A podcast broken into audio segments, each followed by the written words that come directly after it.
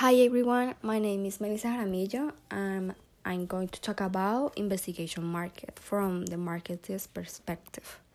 First, I will give a little introduction of what it is.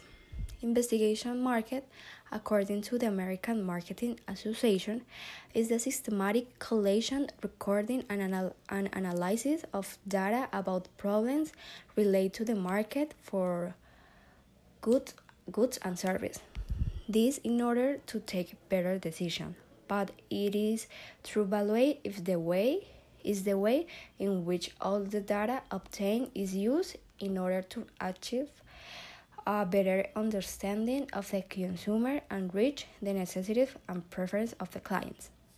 For example, if you have a company to sell home appliances, you have to find your target uh, with market investigation with the help of services, whether manual or virtual, asking to the clients what price uh, will be willing to pay for the product, what size, what colors, and specific questions.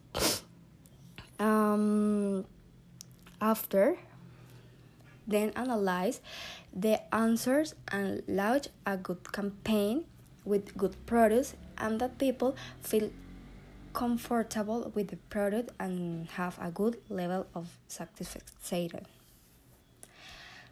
Has a has I say early this investigation can be done through surveys whether manual or virtual although it is more recommended in a virtual way why?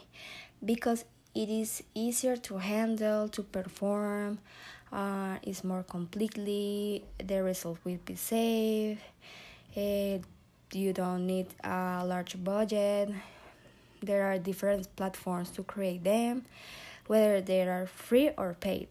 Uh, for example, Google Forms.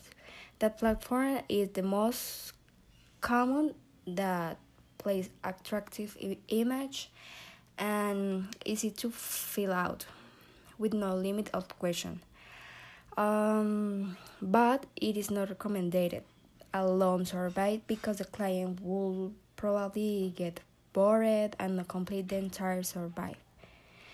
Uh, in addition, marketing is very important the big data because we can create new products or service with the insight of the consumers, the target, or competition. Insights in marketing are things that you discover about yourself that you didn't know. I searched an example related to this to the restaurant Morton's in Chicago. Uh, they use the big data to increase the brand recognition. An habitual client of this restaurant um, post a tweet has a joke to relay to release an order and have it deleted to New Jersey airport. After the restaurant saw the tweet, respond with a advertising research that have a great success. success investigated what the client what want to eat, what flight was he on, and they left his food on the airport. This was possible with help of the big data in real time with advertising trick that increase their database.